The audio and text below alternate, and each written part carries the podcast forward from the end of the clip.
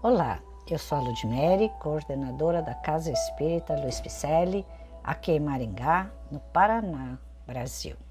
Estou fazendo a leitura de mensagens ditadas pelo Espírito Emmanuel, que se encontram no livro Justiça Divina, que foi psicografado por Francisco Cândido Xavier. Esta obra, Justiça Divina, compõe um conjunto de quatro volumes cuja finalidade é consultar a essência religiosa da codificação kardeciana, ou seja, tecer comentários e reflexões em torno das quatro primeiras obras básicas da doutrina espírita, cujo relacionamento é apresentado assim. O livro Religião dos Espíritos, que nós já fizemos a leitura, fala sobre o livro dos Espíritos da Codificação. O livro Seara dos Médiuns, que também já lemos aqui, item por item, também reflete o livro dos Médiuns. O livro O Espírito da Verdade, que fizemos há pouco tempo, a leitura de todos os seus capítulos, fala sobre o Evangelho segundo o Espiritismo.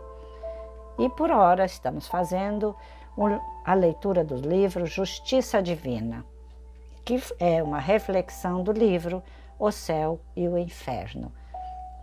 E Emmanuel, em reunião pública do dia 1 de maio de 1961, faz a reflexão da primeira parte, capítulo 7 do livro O Céu e o Inferno. E deu o nome deste capítulo, desta mensagem, no campo do Espírito. Afirmas a sincera disposição de buscar a esfera superior, mas, entretanto, surpreendeste lutas enormes no próprio lar, onde os mais amados te sonegam entendimento. Observaste a queda dos melhores companheiros que te exercitavam na elevação. Recebeste a lama da calúnia sobre as mãos limpas. Viste amigos queridos dependurando-te o nome no varal da suspeita. Notaste que as tuas mais belas palavras rolaram no gelo da indiferença. Recolheste escárnio em troca de amor. Todos esses problemas, no entanto, são desafios da vida a te pedirem trabalho. Seja qual seja a dificuldade, não acuses nem desanimes no campo do espírito, a injúria é lodo verbal, queixa é semente morta, reclamação é fuga estudada, censura é ponta de espinho, melindre é praga destruidora, irritação é tempo perdido, ideal inoperante é água parada, desalento é ramo seco. Ninguém avança sem movimento. Não há evolução nem resgate sem ação. Evolução é suor indispensável. Resgate é suor necessário com o pranto da consciência. Nossas dores respondem assim pelas falhas que demonstremos ou pelas culpas que contraímos. A lei estabelece, porém, que as provas e as penas se reduzam ou se extingam sempre que o aprendiz do progresso ou o devedor da justiça se consagre às tarefas do bem, aceitando espontaneamente o favor de servir e o privilégio de trabalhar. Emmanuel agora foi bem bem criterioso, bem enfático, né? Vamos lá, sem culpas, sem reclamações, pegar a nossa tarefa aqui no planeta Terra, servir e trabalhar, que é o que Ele espera de nós. Jesus não disse que seria fácil. Jesus disse que estaria conosco até o finais dos tempos e Ele estará. Então vamos estabelecer em nossa vida qual é o nosso propósito, o que eu desejo fazer espontaneamente para servir as pessoas, para servir a uma doutrina, para servir a Jesus e botar a mão à massa, Vamos ter o privilégio de estar trabalhando na Seara do Cristo. É isso que Ele espera de nós. Tem tantas tarefas lá na CELP. Venha somar conosco. Né?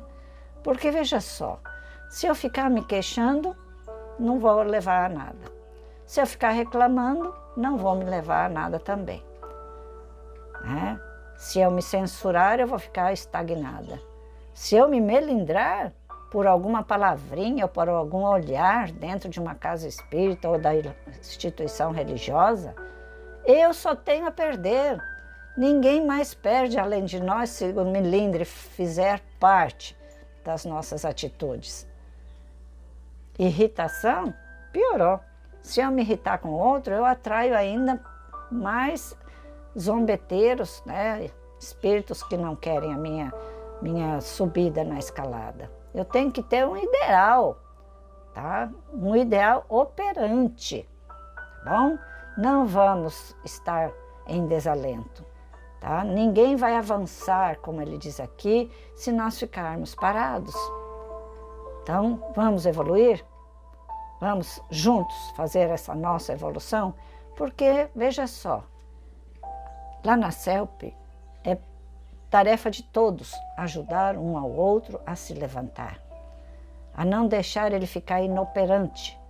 A nossa casa é uma escola que ensina a todos a pegar nas mãos uns dos outros para subirmos de volta ao Pai Maior, feito feixes e se formos partes deste feixe, com certeza não cairemos. Podemos até dobrarmos, mas nós não vamos quebrar. A gente enverga, mas não quebra, como diz o ditado. Está bem? Essa é a justiça divina. Esses chamamentos, essa oportunidade de estar junto com outras pessoas, trabalhando em prol da doutrina espírita, da doutrina cristã de Jesus e juntos seguiremos de volta ao Pai. Então vai lá, acesse nosso site www.celpifempicele.com.br.